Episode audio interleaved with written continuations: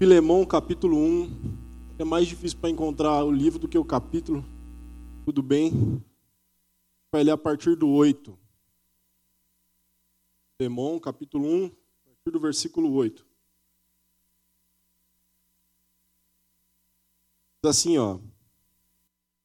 Pelo que, ainda que muito corajoso em Cristo para te mandar o que é conveniente, contudo, por amor, peço-te, sendo eu, tal como sou, Paulo, o velho, e agora também prisioneiro de Jesus Cristo, peço-te por meu filho Onésimo, que gerei nas minhas prisões, o qual noutro tempo te foi útil, mas agora muito útil a ti e a mim. E que te envio de volta Tu, portanto, torna a recebê-lo com as minhas próprias, como as minhas próprias entranhas. Eu bem quisera reter comigo, para que é, em teu nome me enviasse nas prisões do Evangelho. Mas, sem teu parecer, nada quis fazer, para que, teu para que o teu benefício não fosse como por necessidade, mas voluntário. Porque, bem, é, porque pode, pode ser que ele tenha se apartado de ti por algum tempo, para que o recebesse para sempre. Não seja como um, não seja como um servo, mas além de um servo, como um irmão amado, especialmente para mim e quanto mais para ti, assim na carne como no Senhor. Assim, pois, se me tem por companheiro, recebe-o como a ti mesmo, como a mim mesmo. 18. E se te fez algum mal ou te deve alguma coisa, põe isso na minha conta. Eu, Paulo, de minha própria mão, o escrevi. E o pagarei para não te dizer que tu mesmo te deves. É, é, desculpa, perdão. Para não te dizer que tu mesmo te deves inteiramente a mim. Sim, irmão, eu me alegrei de ti no Senhor. Revigora as minhas entranhas no Senhor. Confiando na tua obediência, te escrevi, sabendo que ainda farás mais do que eu digo. Além disso, prepara-me também pousada, porque confio que pelas vossas orações vos serei restituído. Amém? É, essa palavra veio a nós aí na semana passada. O Anderson trouxe essa palavra pelo culto da manhã. E agora, no culto da noite, a gente vai é, também trabalhar um pouco alguns princípios que tem nessa carta do apóstolo Paulo ao nosso querido irmão Filemão. O Santa, um pouquinho alto, se quiser abaixar. E eu queria iniciar é, essa pregação conversando é, um pouquinho sobre a situação em que Paulo escreve essa carta. A carta não é sobre Paulo, mas a carta é Paulo escrevendo para um amigo. Paulo estava preso em Roma, e quando Paulo escreve essa carta ao seu amigo, Filemão, ele deixa claro a relação de amizade que ele tem com Filemão e a confiança que ele tem em Filemão e o reconhecimento que ele tem é, em Filemão da graça de Deus. Quando você analisa nesse primeiro é, capítulo, a partir dos versículos 1, aí o 4, o 5, o 6 e o 7, você vai começar a observar a admiração que Paulo tem em relação a Filemão. É como se você recebesse uma carta daquele irmão que começou a caminhada com você há um tempo atrás, e aí você começa a ler essa carta e começa a ter um saudosismo em relação à história que você passou com esse irmão ou aquilo que vocês conviveram juntos. Mas para a gente poder entender essa carta, a gente precisa entender quem é a pessoa que essa carta, a quem essa pessoa, quem, quem essa carta é escrita. Então, provavelmente, Filemão, ele é um dos fundadores da igreja de, de Colossos. Né? A gente olha aí, o Bruno estava falando aí quantos quilômetros são, mais de 2 mil quilômetros de Roma. O fato é que a cidade de Colossos é uma cidade em que você tem lá um homem chamado Filemão. Provavelmente pela posse que ele tem do escravo, ele não era um homem qualquer. A gente precisa lembrar a diferença em relação à escravidão em Roma da escravidão da tradição portuguesa, em que o escravo ele não pertencia necessariamente a uma pessoa, mas o Estado permitia que essa pessoa utilizasse esse escravo durante um tempo, ou para o resto da vida dele, ou senão esse cara tinha algumas dívidas e aí ele precisava pagar. E nesse sentido, a gente começa a perceber que Filemão não era uma pessoa é, comum, filho de Adão como eu e você, é, que tem necessidades né, comuns. Cara provavelmente tinha algumas posses, provavelmente tinha outros escravos, mas além disso, ele era um homem de Deus que abrigava uma igreja na casa dele. É, se você for olhar o versículo 6, eu peço que você deixe a sua Bíblia aberta, você vai ver que Paulo vai pegar e vai dizer assim: olha, porque a comunicação da tua fé seja eficaz no conhecimento de toda boa coisa que há em vós por Cristo. Ou seja, Paulo está dizendo assim: olha, esse cara chamado Filemão, ele tem uma fé que é eficaz e não só uma fé que é eficaz. Se você olha o versículo 7, Paulo vai usar o termo, olha, porque temos, eh, porque temos grande alegria e consolação no teu amor, porque por ti, ó irmão, as entranhas dos santos são revigoradas. Olha o termo que Paulo utiliza. As entranhas dos santos são revigoradas. Paulo está falando de quem aqui? Quem que ele está falando? Responde para mim, vai, vamos lá. Está falando de um superastro da pregação do mundo gospel? Ele está falando de um irmão chamado Filemão. Tudo bem? Isso, essa informação ela é muito importante para a gente seguir daqui. Então, Filemão não era um cara desviado. Filemão não era um cara né, que você tem uma vida promíscua. Filemão não era uma pessoa que era é, extremamente pecaminosa aos olhos do homem. Né? Filemão não era uma pessoa que precisava ser repreendido. Filemão era um crente que tinha uma fé tão grande que essa fé não se limitava a ele. Essa fé ajudava outras pessoas. Outras pessoas da região onde ele estava. A igreja dele ficava numa região chamada Vale do Lico. Essa região ali tinha cidades como Hierópolis, Laodiceia. E aí começa a surgir, então, é, a importância dessa igreja. Quando você olha a cidade de Colossos, e aí você começa a olhar é, a história da cidade, você vê registros do próprio rei Xerxes, ou imperador Xerxes da Pérsia. Na situação das guerras púnicas, quando Xerxes vai passar por aquela região, Xerxes vai descrever a cidade de Colossos como uma cidade grande, uma cidade imponente. É, colossal, daí a ideia, colossal. A Silvana falou que não falaria durante as pregações. Né? Vamos lá. Mas obrigado. Mas, ao mesmo tempo que você tem isso, você tem registros, por exemplo, de textos gregos é, que vão dizer que Colossos passa a ser uma cidade decadente, uma cidade pequena. E aí pouco importa como é essa cidade para nós. O que importa para nós é que existia uma igreja dentro dessa cidade. E essa igreja dentro dessa cidade era uma igreja viva. Essa igreja era uma igreja plural. Quando você começa a olhar, por exemplo, a carta aos irmãos de Colossenses, você percebe que existiam irmãos de toda a natureza que habitavam no Império Romano. O Império Romano gigantesco. Então você tinha irmãos que eram gregos, você tinha irmãos que eram hebreus, você tinha irmãos que eram romanos e de toda a região ali. Essa igreja era uma igreja viva, uma igreja plural.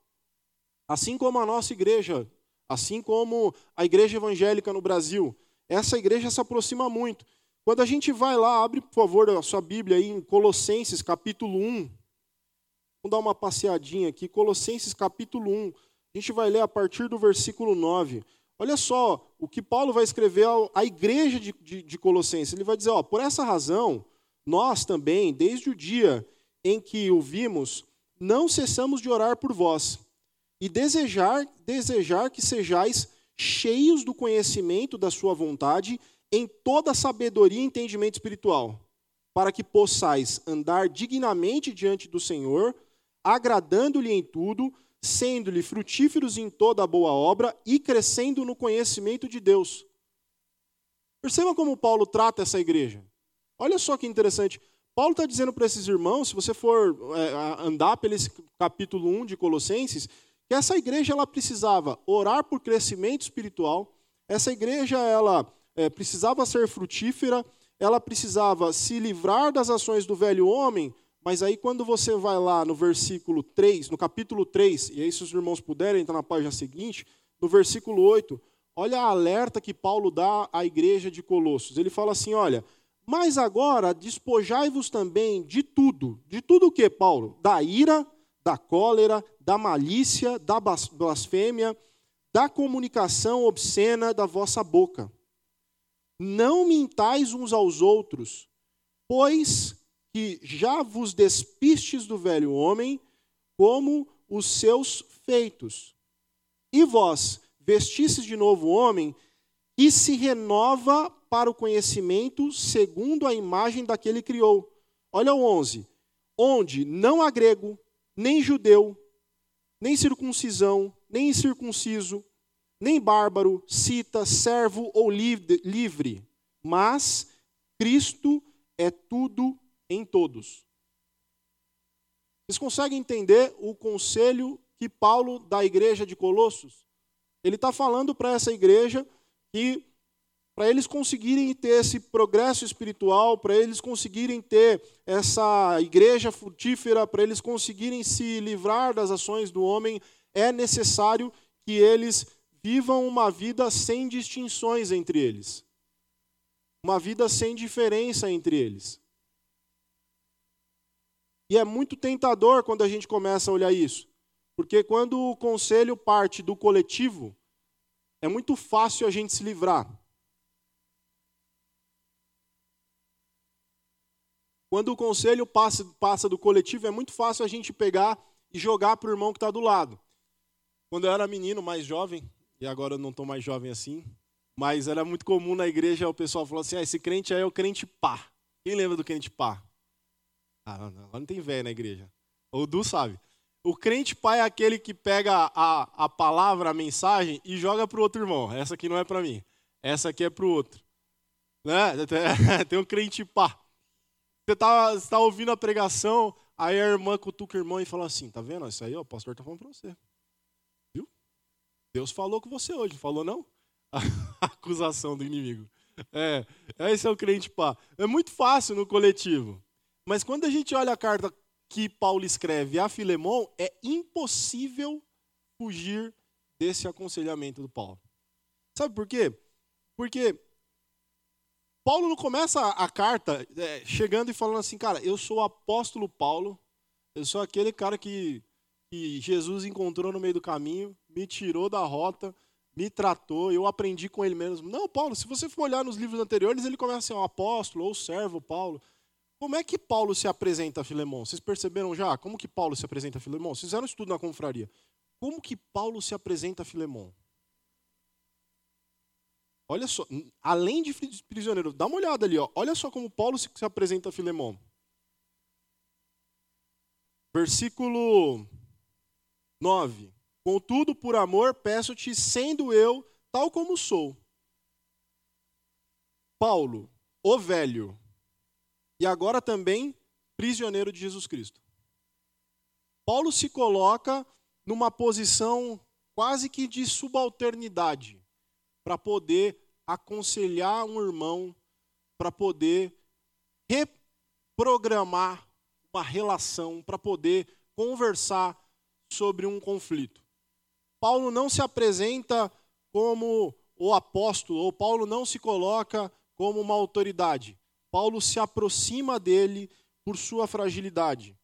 Paulo se despe de uma posição e Paulo abre e quando você lê a carta depois, você começa a olhar essa carta, você começa a perceber que poderia ter até uma relação um pouco mais de amizade entre Paulo e Filemão, mas Paulo faz isso.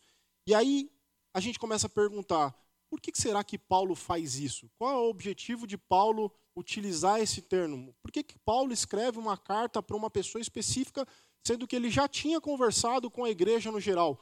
Por que, que Paulo procura Filemão? Por que, que Paulo faz isso? Paulo faz isso justamente para interceder por Onésimo. E aí a gente entra na segunda figura importante dessa carta, que é o nosso irmão Onésimo. Onésimo, um escravo. Onésimo, um provável criminoso. Onésimo, um fugitivo. Onésimo, alguém que feriu Filemão, um dos líderes da, da igreja. Onésimo, um homem desprezível em alguns aspectos, no sentido de que ele faz alguma coisa de errado e foge das consequências.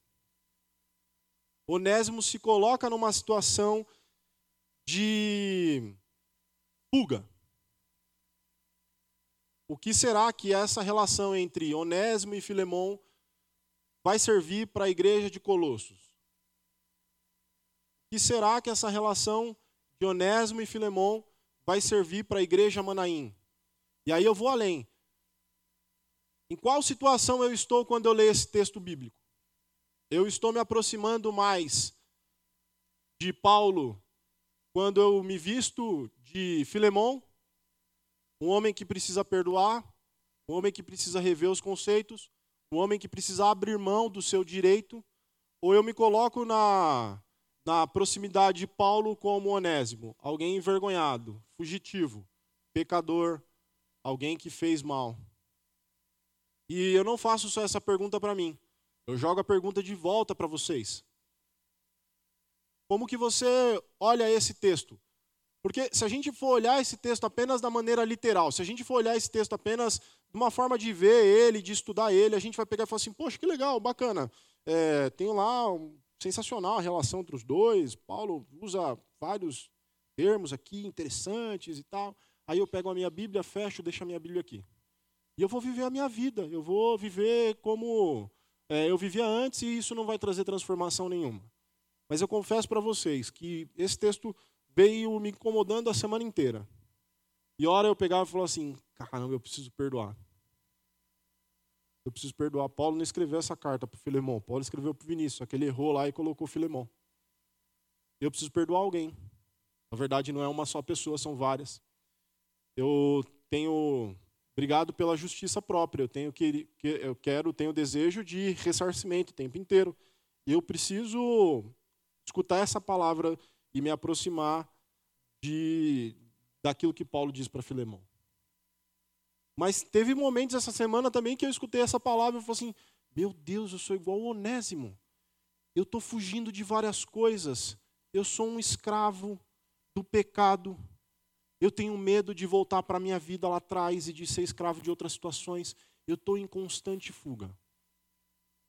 Não dá para a gente olhar como cristão para esse texto, essa carta pequena, curta, rápida, direta, mas extremamente íntima, pessoal. Talvez isso justifique o porquê que Paulo se coloca numa posição de velho e de prisioneiro.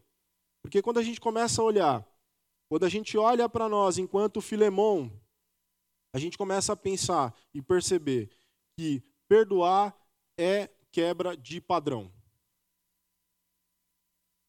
Deixa eu falar para vocês. A história de Roma ela é dividida em três etapas. Quando a gente estuda a história de Roma, são três etapas. A monarquia, que era uma junção de clãs, uma bagunça, um, outro e uns reis lá. Isso dura pouco tempo. O último rei foi Tarquínio, o soberbo. Esse cara cai e aí os romanos pegam e pensam assim: cara, vamos precisar reorganizar a, nossa, nossa cidade aqui. Como que a gente vai fazer isso? A única forma da gente fazer isso é quebrando a pessoalidade do sistema. A gente vai criar instituições, coisas que são públicas. Coisas que não dependam de uma pessoa, mas de um grupo de pessoas, um colegiado. Mas ainda assim fique controlado na mão de um pequeno grupo. Então eles vão lá e fundam a res pública, coisa pública. Res, coisa pública. Ok? Daí a nossa ideia de república, formada por instituições. Por que, que eu estou falando isso para vocês?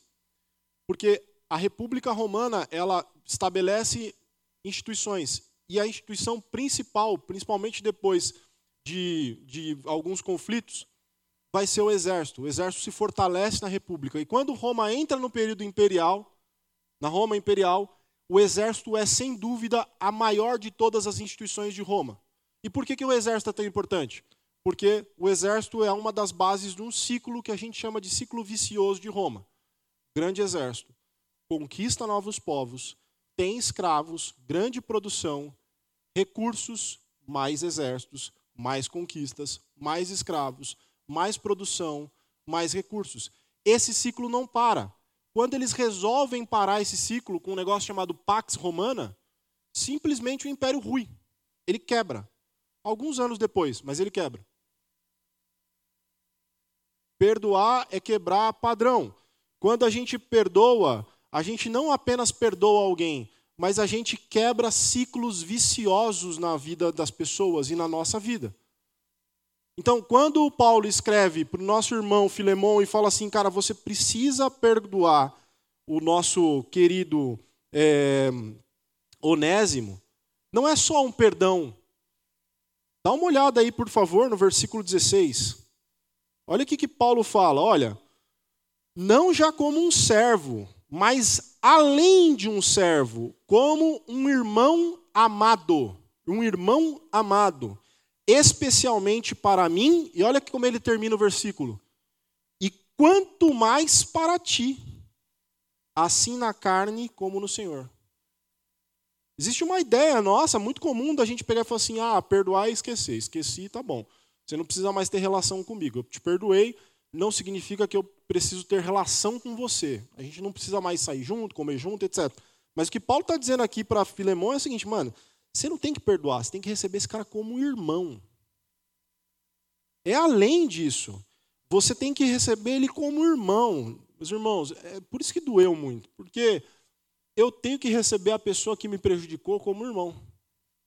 Eu tenho que receber a pessoa que me fez mal, que falou mal de mim, a pessoa que inventou calúnias, a pessoa que é, quis colocar a sua própria justiça em mim como irmão. Eu tenho que abrir mão do meu direito que não foi estabelecido por mim, que é um direito que foi estabelecido muito antes de eu nascer, muito antes da, da, da minha geração nascer, é um direito estabelecido legalmente, socialmente eu preciso abrir mão disso em relação ao amor de Cristo. Não existe a mínima possibilidade da gente perdoar e quebrar esse ciclo vicioso sem o amor de Cristo. Não existe. Você pode perdoar a pessoa, você pode dizer com a boca aberta, assim, eu te perdoo, eu te perdoo, está tudo certo, está tudo tranquilo. Mas o que você está fazendo, na verdade, é uma comodidade ali social. A situação ficou insustentável, você precisa abrir mão, mas sem abrir mão, então você fala assim: não, eu te perdoo, está tudo certo. Não existe a possibilidade de você perdoar alguém sem o amor de Cristo. E não sou eu que estou falando. Perdoar é abrir a porta para a reconciliação, é abrir a porta para a comunhão. Timóteo tem a possibilidade de ser uma testemunha da reconciliação. E aí eu fico imaginando na segunda-feira o Timóteo ele recebe a, a carta na sexta-feira. Vamos, vamos falar, tudo bem, ele é mais crente que eu. Se fosse eu, tinha que receber a carta na segunda, mas duas semanas depois que eu já xinguei, eu já falei, eu falei assim, comigo não, é, eu sou, eu vou falar isso, eu vou falar aquilo, aquela coisa fanfarrônica. Alguém aqui sabe do que eu estou falando. E aí depois o Espírito Santo de Deus ia me tratar e falar assim, não, vai lá, procura o irmão, perdoa ele. Aí eu ia lá no cantinho, perdoava. Chegava na igreja, na Santa Ceia, no sábado, trocava cálice com o irmão, falava, me perdoa, irmão, beleza, tranquilo. Isso não, não era um problema. Não seria um problema. O problema seria na segunda-feira. Imagina, Filemão chegando, os outros escravos lá trabalhando para ele, e aí o Espírito Santo de Deus no coração dele. E aí, filé, salve. Aí ele ia virar e falar assim: e aí, Espírito Santo, tranquilo. De boa, toma até mais leve, é? Perdoei o cara. Aí ele, ah, não, tá, tá de boa. Tava passando aqui, queria falar com você. É, tem um momentinho para oração? Ele tem. Aí o Filemão ajoelha, começa a orar e o Espírito Santo fala assim, então, você libertou lá o Filemão, né? Tá tudo tranquilo com o Filemão, ou com o Onésimo, né? É, agora abre o olho aí. Aí ele abre o olho, tá cheio de escravo na frente dele. Ah, você perdoou, agora você tem que abrir o perdão de maneira sem igual para todo mundo. E duro isso, porque eu tenho que perdoar o meu vizinho que toda vez que ele vai fumar, eu fumo junto. Porque o cigarro dele entra na minha casa em forma de fumaça. Eu tenho que perdoar o irmão que fica toda hora reclamando e não vem aqui levantar uma cadeira. Eu tenho que perdoar o aluno, a aluna, que vai reclamar com a coordenação de uma correção que ele acha que está errada. Eu queria falar assim, cara, você é burro, mano. Mas eu não posso porque eu tenho que perdoar ele. É irrestrito.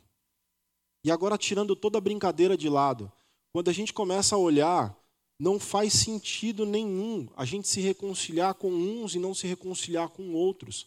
A gente pedir perdão para um e não pedir perdão para o outro.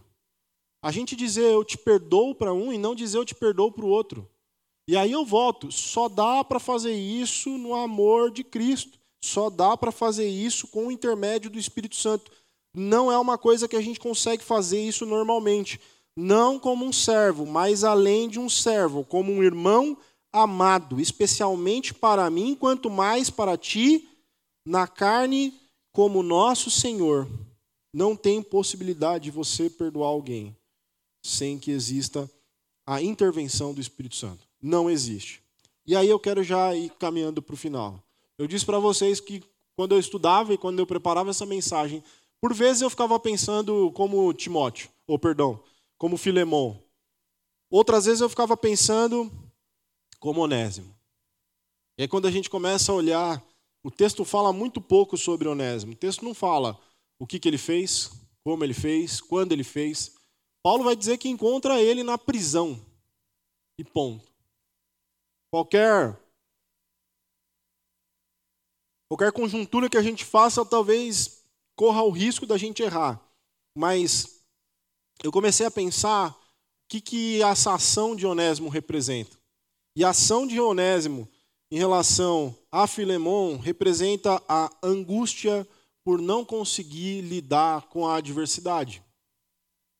Eu não sei vocês, mas muitas situações que acontecem na nossa vida, muitas coisas que vêm acontecendo conosco, elas forçam a gente a tomar duas, duas, duas decisões possíveis.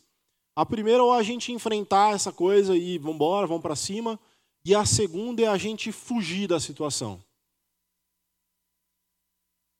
Essa segunda opção significa a gente fugir da luta, a gente abandonar, essa segunda opção é a gente olhar para as condições insuportáveis e das duas uma, ou a gente morre ou a gente foge. Quando a gente olha para essa vida e para essa representação de Onésimo, a gente começa a pensar nas angústias do nosso dia a dia. A gente começa a pensar nas limitações que a gente tem enquanto cristão, enquanto ser humano, nas limitações que a gente tem enquanto pai, nas limitações que a gente tem enquanto esposo, esposa, eu não sei, nas limitações profissionais que você tem. E aí você vai para um caminho de fuga, você vai para um caminho estranho, para um caminho que você prefere colocar toda a sua esperança na incerteza desse destino do que na realidade que você está vivendo. É isso, a gente corre. Normal, tranquilo, e aí a gente vai embora. O problema é que nos dias de hoje a gente não vai para Roma e vai ser preso numa cadeia. Não sei se ele fizer uma coisa muito errada, equivocada aí, mas é outra história. Mas como Onésimo, a gente vai buscar uma fuga e a gente acaba preso também. A gente acaba preso no trabalho. E aí tem pessoas que trabalham demais. E o cara se orgulha e fala, putz, eu sou um workaholic. Mano, já ouviram esses caras já? O cara parece um boi trabalhando, mano. Cara, tem um cara na escola lá, meu, que assim, meu, esse cara fala fora de sério, mano. Pô, professor de redação, assim, manja. Doidão, cabelo longo, acabou de ter um bebezinho pequeno. Eu falei assim, cara, e aí, tudo bem, tudo tranquilo? Eu falei assim, tudo tranquilo, daqui a pouco eu vou para outra escola. Eu falei assim, quantas escolas você trabalha? Geralmente a gente trabalha em duas, né? Geralmente, né? Pô, o cara trabalha em seis escolas. Eu falei assim, meu irmão, você trabalha em seis escolas. Ele é uma em Barueri, a outra em Suzano, aqui em Guarulhos. E eu falei assim, mas, cara, você vai de motinha, né, mano? cortando o cabo e vai embora. Não, o cara tem um carro, vai de carro. Eu falei assim, quanto você gasta de combustível? Ah, nem sei, não faço mais as contas. Trabalho, velho. O cara se jogou no trabalho e o cara perdeu já um ano do filho que, tá, que nasceu, vai para o trabalho, o cara perdeu as condições gerais da vida, e aí o cara só fala em trabalho. Só. O cara abre a boca, trabalho. Às vezes a gente foge, a gente acaba preso em hobby. Poxa, o cara assistiu quantas séries? 300 séries. Assisti Grey's Anatomy 50 vezes. Já ruim uma vez, imagina 50, velho. Você tá louco? Friends, você já assistiu Friends? Ainda bem que a Carol está aqui. O cara foge o tempo inteiro. Vai no cinema, aí o cara agora tem uma mania. O pessoal fazia antes, era. Como é que chama exercício, atividade física? Que eu não manjo muito. Mas não é academia, é outro modelo que tem. Crossfit. A moda era o crossfit. Agora está começando umas academias de, de pular, de jump, não sei o quê. Os caras colocam umas caixas e o cara fica cinco horas pulando naquele negócio lá. Passarinho, né? Hobby. O cara acorda de manhã, num sábado, sete da manhã, vai jogar bola. E aí fica no domingo, na segunda, na terça, na quarta-feira à noite tem outro jogo e vai. É o hobby do cara. É o hobby. Ou se não, balada, vamos para balada. Aí o cara fica na balada o tempo inteiro, sexta, sábado, domingo. Eu estou falando para vocês com propriedade, já vivi isso aqui já. Fuga, fuga. Sai de um trabalho, encosta no outro, não volta para casa. Na hora de discutir, a pessoa, a esposa chega e fala assim: a gente precisa conversar. Pô, agora, esse horário eu vou conversar? Já está tarde, estou cansado, amanhã eu trabalho. Fuga, o tempo inteiro a gente está fugindo das coisas. Tem gente que estuda pra caramba. O tempo inteiro a pessoa está estudando. Tem gente que fica o tempo inteiro no celular, nas redes sociais. O tempo inteiro, o dedinho já está calejado. E aí eu volto para vocês. Para onde é que vocês estão fugindo? Para onde que vocês estão fugindo? Tem um louvor que a gente fala assim, só tenho você, Deus. Palavra de vida eterna. Para onde que eu irei? E se encaixa exatamente nesse aspecto. Para onde que a gente vai se a gente não encontra Deus nas nossas relações? Para onde que a gente vai se a gente vai e vai perdido? Abram, por favor, Romanos, capítulo 8. Eu já estou terminando, se o louvor quiser subir. Romanos, capítulo 8, versículo 20. Diz assim, olha. Porque a criatura ficou sujeita à vaidade. Não voluntariamente, mas por causa do que a sujeitou em esperança. Porque a própria criatura também será libertada da servidão e da corrupção para a gloriosa liberdade dos filhos de Deus. Existe uma esperança para os onésimos nessa noite. Existe uma esperança para aqueles que estão aprisionados, para aquelas pessoas que estão cativas, para aquelas pessoas que estão presas e que fugiram de alguma forma. Existe uma esperança. Se Paulo proporcionou para Filemão a oportunidade de mortificar a sua vontade, ele também proporcionou a Onésimo a oportunidade de receber e experimentar a misericórdia. Mas deixa eu te falar uma coisa não foi Paulo que proporcionou alguma coisa, porque Paulo em si não pode proporcionar nada. Mas foi Cristo. Paulo faz, na verdade, uma imitação daquilo que Jesus fez lá na cruz por esses dois homens. Paulo se coloca numa posição, Onésimo, ele se torna um mensageiro para Filemão, um mensageiro da libertação, um mensageiro do perdão, da graça, da reconciliação. Você imagina, assim como a gente imaginou Filemão chegando na segunda-feira, você imagina o Onésimo chegando na segunda-feira no trabalho, com a carta do Paulo na mão e falando: Cara, eu era um preso, escravo, daí eu fugi. E, mano, olha que muito louco que aconteceu. Eu encontrei um cara lá na cadeia em Roma. Esse cara era Paulo, começou a falar de um cara chamado Jesus. E ele falou que Jesus morreu por mim pelos meus pecados. Aí eu comecei a chorar, eu me arrependi daquilo que eu tinha feito, de tudo que eu tinha passado, e eu peguei e falei assim, cara, eu tenho que voltar e tenho que reconstruir o que eu deixei lá para trás. Aí eu cheguei com a carta na mão, com medo do Filemão pegar e dar uma chicotada em mim e me entregar para o exército romano, cobrar minha vida, porque eu, pô, eu fiz mancada com ele, eu dei ruim. Mas o Filemão também conhece esse Jesus. E o Filemão me perdoou. E mais do que isso, o Filemão falou que eu sou irmão dele. E mais do que isso, o Filemão falou que me ama e agora a gente é irmão e a gente vai na igreja junto, trocou o cálice e eu tô liberto. Aí o outro cara que está ouvindo falou assim: Poxa, mas eu sou escravo também. Será que é para mim essa palavra? É para você. É para você. E aí você está aqui dois mil anos depois e a gente escuta a história desses dois caras, desses dois homens. E aí a história deles pega, começa a dizer assim para nós: Você não é mais escravo, você é filho. Você não é mais dono de escravo, você é irmão dele. Você não precisa fugir mais. Por que, que você está fugindo? Por que, que você está se colocando nessa situação o tempo inteiro? Por que, que você está toda hora tentando desviar o foco? Por que, que você está toda hora procurando saciar a sua insatisfação com outras coisas? O que, você tem feito? Quando a gente olha a carta de Filemão, a gente olha para a igreja, a gente começa a pensar em novidade de vida. E a gente está fazendo isso nos 40 dias.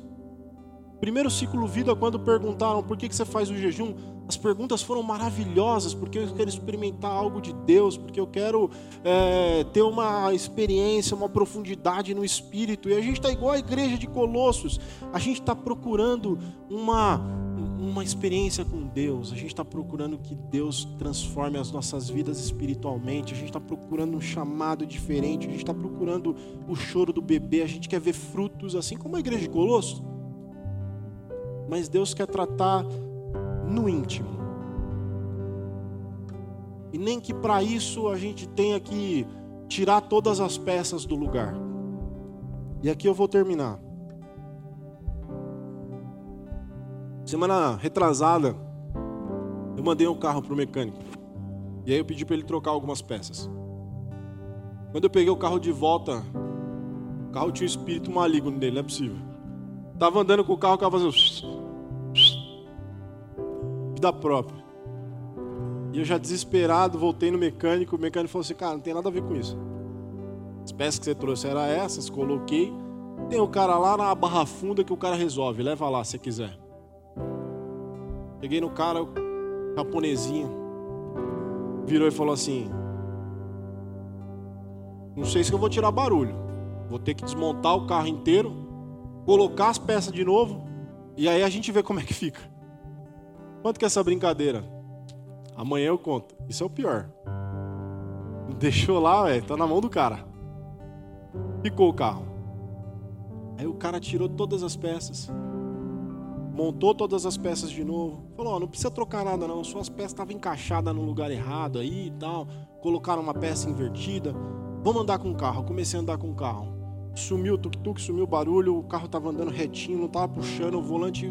Caramba, quase que eu dou um glória a Deus na frente do mecânico. Paguei, fui embora. E aí, quando eu olho para essa carta, é mais ou menos isso. O Espírito Santo de Deus pega e fala assim: Cara, você tem que ir para mecânica. Vamos tirar tudo do lugar e vamos ver onde está fazendo barulho. Vamos recolocar as peças. Vamos, sei lá, precisa fazer uma colocar uma relação nova aí, botar um óleozinho, uma graxa. Precisa reestruturar. Você está indo para o caminho errado, é para você andar reto aqui, ó. Mas de vez em quando o volante vira e você vai para o outro lado. Volante vira e você vai para o outro lado. É para esquerda, para direita. Você não consegue ir no caminho certo. E você entrou nessa noite aqui para participar de um culto. E aí você chega aqui e começa a falar de Filemão, Onésimo, carro e você está perdido. Mas deixa eu te falar, se você for o Filemão Perdoar é quebrar padrão. Perdoar é romper ciclos. Se você for Filemão, você precisa de ter fé para reconciliação. Agora, se você entrou aqui como onésimo, para de fugir. Para de lugar onde não é seu lugar, onde você não deveria estar. Se você for como onésimo, deixa eu falar para vocês, Cristo já te libertou. Ele já te libertou, meu irmão, minha irmã pecado que te aprisiona, as coisas que você faz, tem uma passagem para a liberdade já. Essa passagem tem um código. Esse código é o sangue de Jesus Cristo, que morreu por mim, morreu por você. Isso é imerecido, não é, não é coisa minha que eu tenha que fazer alguma coisa que. Não, é imerecido. Por isso que Paulo, quando vai escrever para o nosso irmão Filemão, ele pega e fala assim: olha, se ele fez alguma coisa, eu te, te, te ressarcirei. Pode botar na minha conta. É Jesus falando: olha, se você fez alguma coisa de errado, se você pecou, se você acha que você não deve voltar, se está fugindo em tempo inteiro, eu já paguei o preço, está pago.